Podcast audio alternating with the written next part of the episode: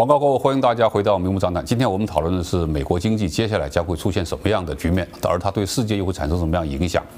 在休息之前。从正兄讲到了，美国现在就要把生产供应链转移出来，有很多通过了很多很多法案。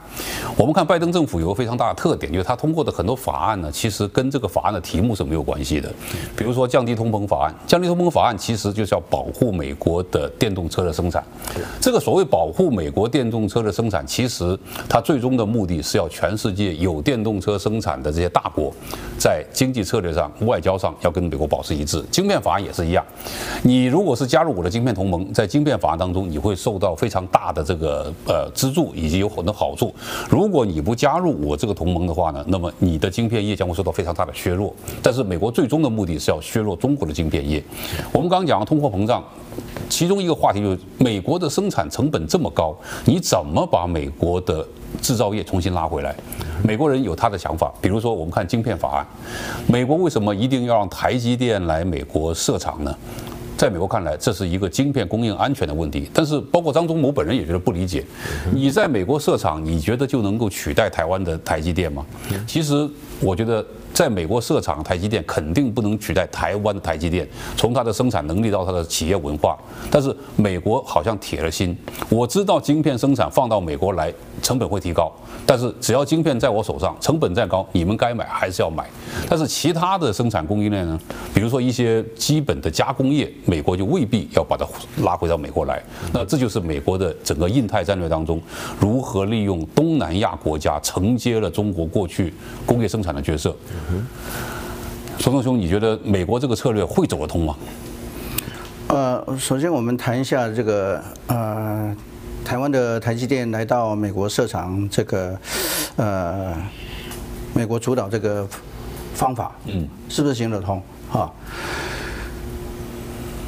本来美国是认为说，台积电的生产的晶片是非常高端的。对，所以只要掌握这个这么高端的这个晶片，那美国就会占到一个优势。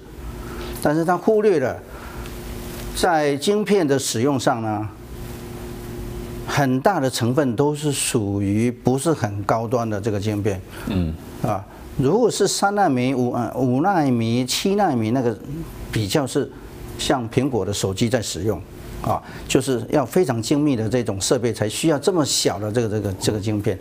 那一般的这个民生的这些，不管是冰箱、电视、汽车，哈，甚至如果你谈到军事啊这些军事设备，它的晶片大部分都不是很小的，啊，所以美国用说把台积电搬到美国来从事生产。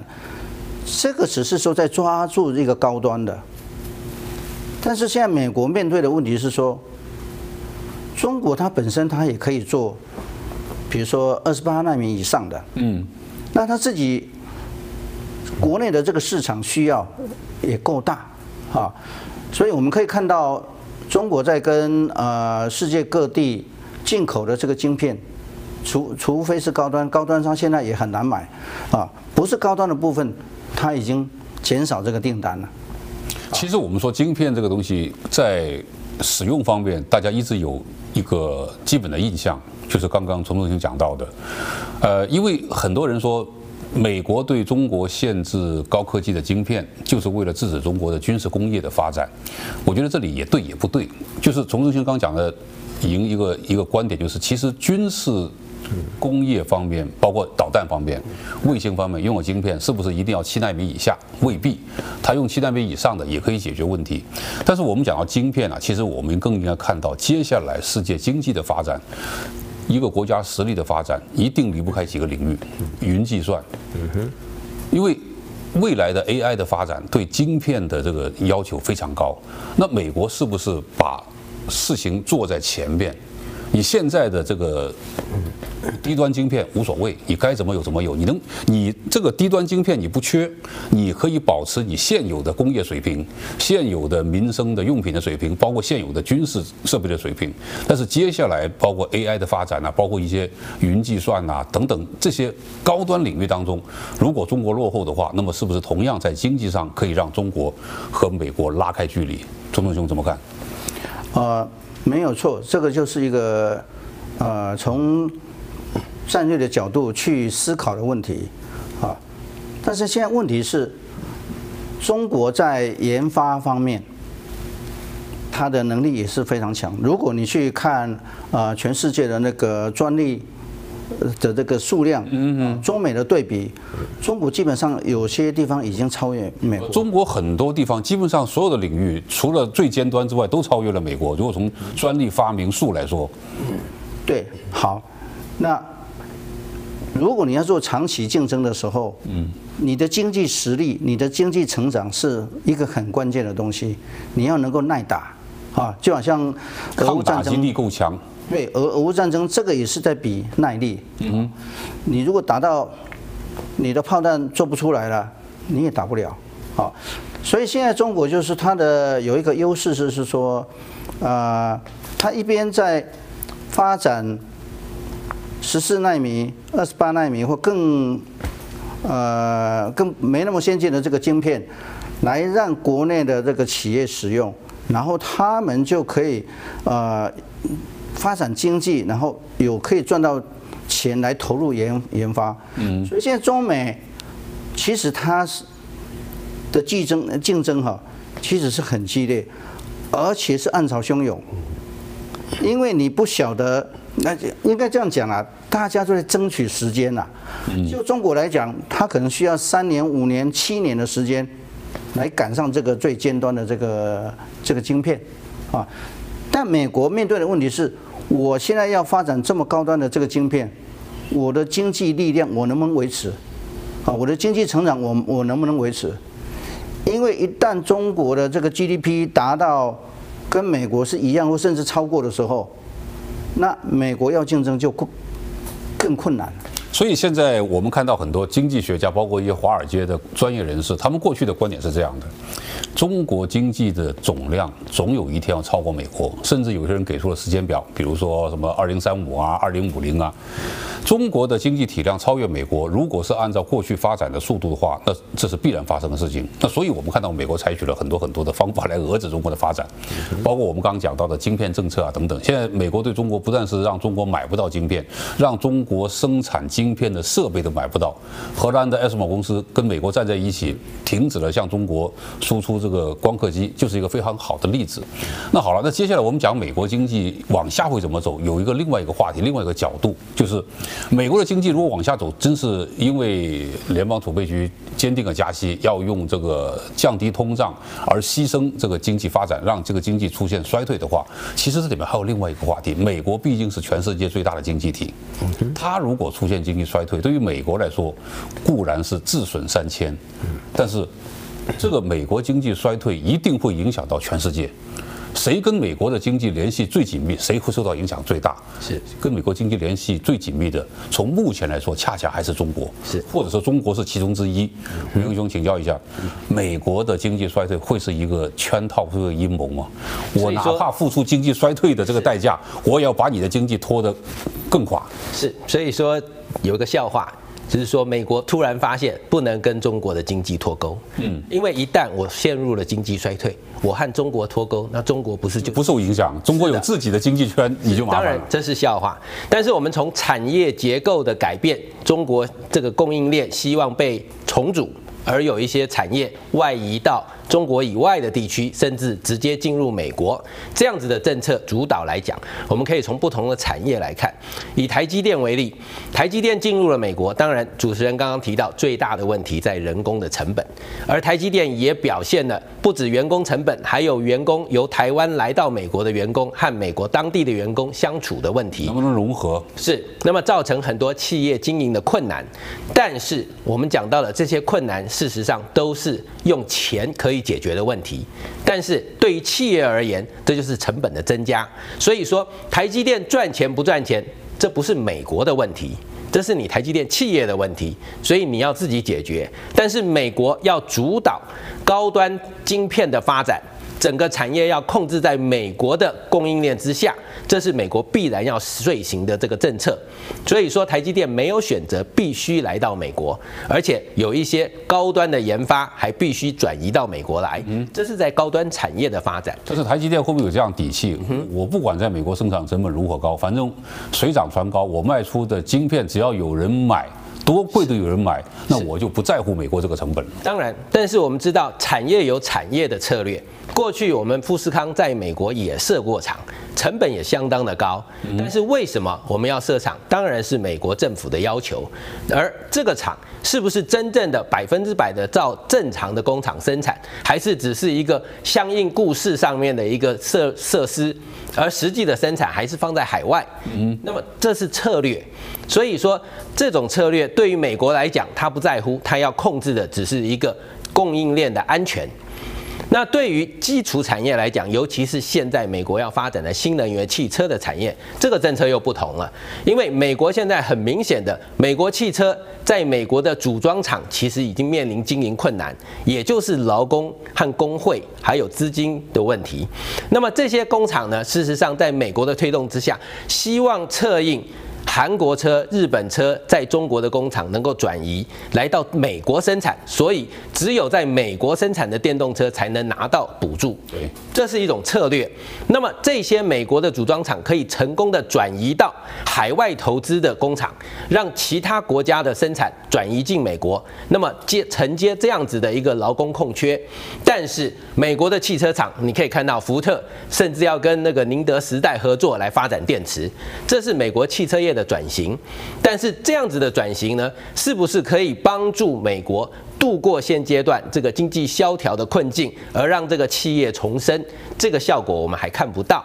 但是呢，起码在政策宣导上面，我们看到了未来民众对这样子的一个政策转移可能抱有期望。所以呢，铁锈带现在一片欣欣向荣，大家都期待新的产业能够在这里设厂。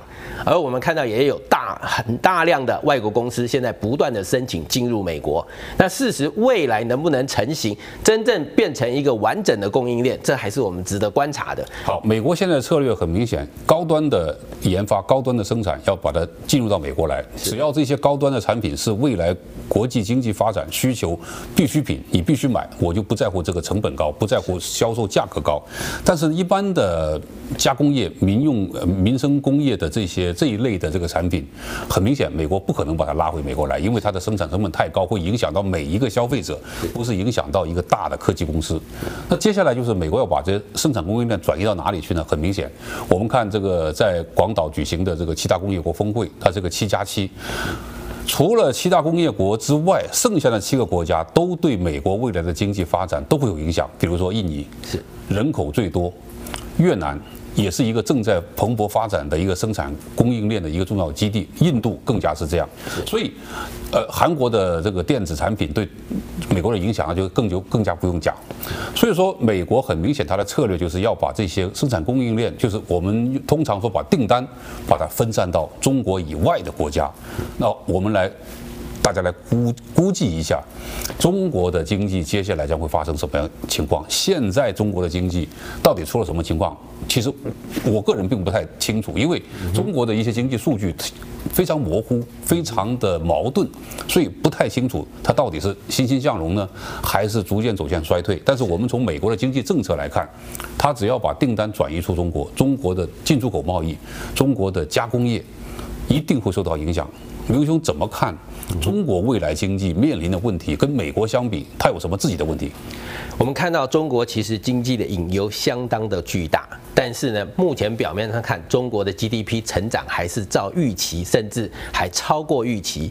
IMF 的这样子的预估呢，明年可能还有五点六的成长比例。所以你看，这就是矛盾之处。中国公布的数字非常亮丽，就是从这个 GDP 增长，而这个国际金融组织呢，也对它未来的前景好像很看好。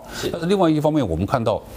中国年轻人失业达到了百分之二十以上，是的，很明显这是一个非常矛盾的数字。是，如果是你的经济欣欣向荣的话，就业市场应该非常好。是，但是恰恰它跟美国的情况颠倒过来。没错，美国的经济我们说出现衰退，但是美国的就业市场欣欣向荣，中国的经济在繁荣，但是中国的就业市场却出现了萧条。是怎么解读中国这个数字？我们看中国的现象，其实疫情期间呢，造成了一个非常大的动力，也就是说，中国人民没有地方消费。所以说，在疫情期间呢，造成了超过一万亿人民币的存款。那么，在疫情之后，现在我们说所谓报复性的消费，在服务业上面，我们看到消费的成绩支撑了这样子的经济。中国人民都在忙旅游，是，所以我们看到有淄博烧烤啦，还有这个五一出游的这个人数不断的在在这个爆破新的记录。那么这样子的成绩呢，只能是短暂的支撑。实际上，我们知道生产业。尤其以义乌的现象来看，中国的出口确实现在非常的萧条，很多的港口现在的营运都不到百分之五十。但是我们也不要小看未来在“一带一路”还有金砖国家的这些消费和 GDP 的成长。以现阶段来讲，G7 七大工业国。他们的 GDP 现在的规模，未来在很短的时间里面就会被金砖国家超越。也就是说，两边的市场相比较，如果今天中国的供应链要转移，它移到了新兴国家，还有它“一带一路”的发展，它很可能在 GDP 的部分可以取代现有的经济成绩。但是这样子的转变。对于美国还有现阶段的这个 G7 七大工业国来讲，如果工业这个供应链的转移真正进入了像印度、印尼或者是这些参与这个美国联盟的这些国家之后，新的工厂是不是能够顺利生产？因为我们知道，像苹果这样的工厂转移进印度。这不是没有过去的历史，很多这些产业由中国进入印度，或者是去其他巴西这些国家，结果都是失败告终。那么未来，在这一次的产业转移由美国来主导，是不是能够成型？这其实也是值得怀疑的。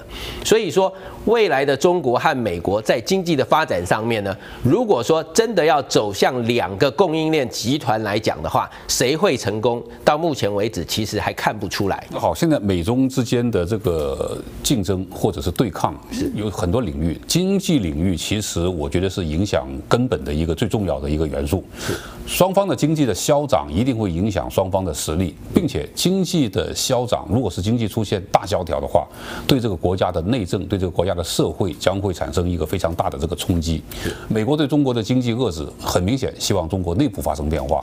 那么，在美国现在有可能出现经济衰退的情况下，美国会不会放手让它出现经济衰退，从而影响中国的经济？因为毕竟美中之间的经济联系还十分的密切。童正兄怎么看美国的经济衰退？如果真是有可能对中国产生更大的连锁反应的话，美国会不会乐见自己的经济出现衰退？哦，以以这样的想法是一个很愚蠢的的想法，就是说你要把自己做烂，然后让对方也跟你一起烂，嗯，这个是呃绝对是死路一条啊！美国现在已经非常的努力要去扳回这个竞争力的。怎么可能让自己再衰退，把中国给拉下？这问题是你的这个利息政策不改变，一直加息的话，那通货膨胀会降下来，但是一定会出现这个经济衰退啊。是。是，所以我我我刚刚提到，就是说提高利率来解决这个通货膨胀，这个是一个错误的一一一个方法。熊，现在问题就在这里，我们都知道，一味靠提高利率解决通货膨胀是肯定错误的。但是我们看联邦储备局现在一直在犯错误，到现在他还没有松口说我们要停止加息，只不过加息的这个步伐可能慢一点，幅度可能会小一点。那么让我们看到，你既然知道经济一定会衰退的话，你还要继续加息，用鲍威尔的话说。通货膨胀的影响更加严重，所以我们要付出这个代价。但是背后会不会有其他的？美国有自己的战略？呃，如果按照以前的美国的做法，当美国在提高这个利率的时候，它有一个呃目的是想啊、呃、把世界的资金吸到美国来，所谓的割韭菜嘛。对，然后啊、呃、让美国有更充分的这个资金来让这个经济能够发展起来。但是现在不是这样，你资金进来到美国以后，美国没有这样的这个呃投资平台让你去好好去发展。我们看现在的这个过去啊，矽谷这个银行的这个这个倒闭，它的一个很大的一个原因是因为科技业进入了寒冬，啊，所以世界上确实有很多的资金，呃，跑到美国来哈。你看，像俄乌战争这个，就已经让欧洲跑了很多的这个资金进来了啊。但是这些资金呢，没有办法对美国的实体呃产业啊做一个重大的贡献，没有，因为现在的时机美美国拿不出来。嗯啊。另外就是说，嗯，我们刚刚讲说。中国的贸易好像是跟美国有有很就是贸易量还算很大，对，感觉上好像美这个中国在贸易上需要靠美国，但是这个问题我们要深入去要去考虑哈，因为中国它也不是笨蛋，它早就已经想到说这个你的出口市场一定要分散。所以他做的很多的这个工作，像现在中国最大的贸易对象是东南亚，第二个最大贸易是欧盟，嗯哼，啊，然后现在开发中东，开发南美，他已经已经做很多的分散，再加上俄罗斯现在也非常的这个需要中国的这个产品，啊，那。在谈到这个供应链的这个这个转移的问题哈，其实中国并不是那么担心美国把这个供应链做做转移啊，比如说转移到印度，转移到到东南亚，因为中国大陆它是一个很完整的一个生产链，它几乎什么东西都可以做，你就算把那个啊生产链转到其他的国家去。中国还是在这生产链里面有扮一个很重要的一个角色。中国的生产供应链它很完整，但是它如果没有欧美国家市场订单的话，它的加工业、它的进出口贸易一定会受到冲击。没有错，但是美国做不到说现在就跟中国脱钩，我不跟你中国买东西。不会，肯定这一点肯定不会做不到。所以现在大家都需要时间。那问题说，就好像两个人在赛跑一样。你要有耐力，你还要能够到最后跑得比别人快，所以这个竞争是一个，第一个没有办法避免，第二个是长期性的，所以我们要有这样的认识去面对这个问题。再加上美国，美国本身的这个两党的这个问题，社会问题，也是对美国发展的一个阻碍。美国的两党的之间的这个争议有很多很多的话题，但是我们看到他一讲到这个中国话题的时候呢，两党非常统一。美国现在对中国的打压，第一，减少中国的生产供应链所承担的角色；第二，在高科技重点领域对中国打压，就是拜登说的小院高墙。美国兄给我们简单的总结一下，接下来我们看美中两国的经济，呃，发展的面向。到底谁会占优，谁会处在一个劣势？是，所以我们看到 G7 工业国的这个峰会呢，其实它的主要目标是以经济胁迫的议题来谈中国问题。那我们看美国和中国其实最大的不同是，美国它确实有大量的需求，但是供应链单一，只有中国，其他的地区呢，目前还不足以取代中国。但是中国呢，却有东盟。欧盟其他的市场，如果美国不买中国的东西，中国还有其他市场出口，当然需要一点时间，但是它的影响会比较短，比较小。然而，整个世界的影响，美国如果脱离了中国，美国的通货膨胀，美国的民生经济的问题，最重要的是明年面对美国的大选，他怎么样面对选民？所以说，现阶段不断的加息造成了经济的恐慌，但是接下来明年很可能迅速的降息来刺刺激经济，让民众看到希望，继续投票给民主党，这是很可能会发生的。今年将会发生很多大事，经济呃环境也会发生一个非常大的变化。那么接下来美国经济要向哪里走？我们的生活发生什么变化？今后我们还会继续跟大家一起关注。今天非常感谢两位来宾，批判时事，解读新闻，我是张修杰。下个礼拜同样时间我们再见。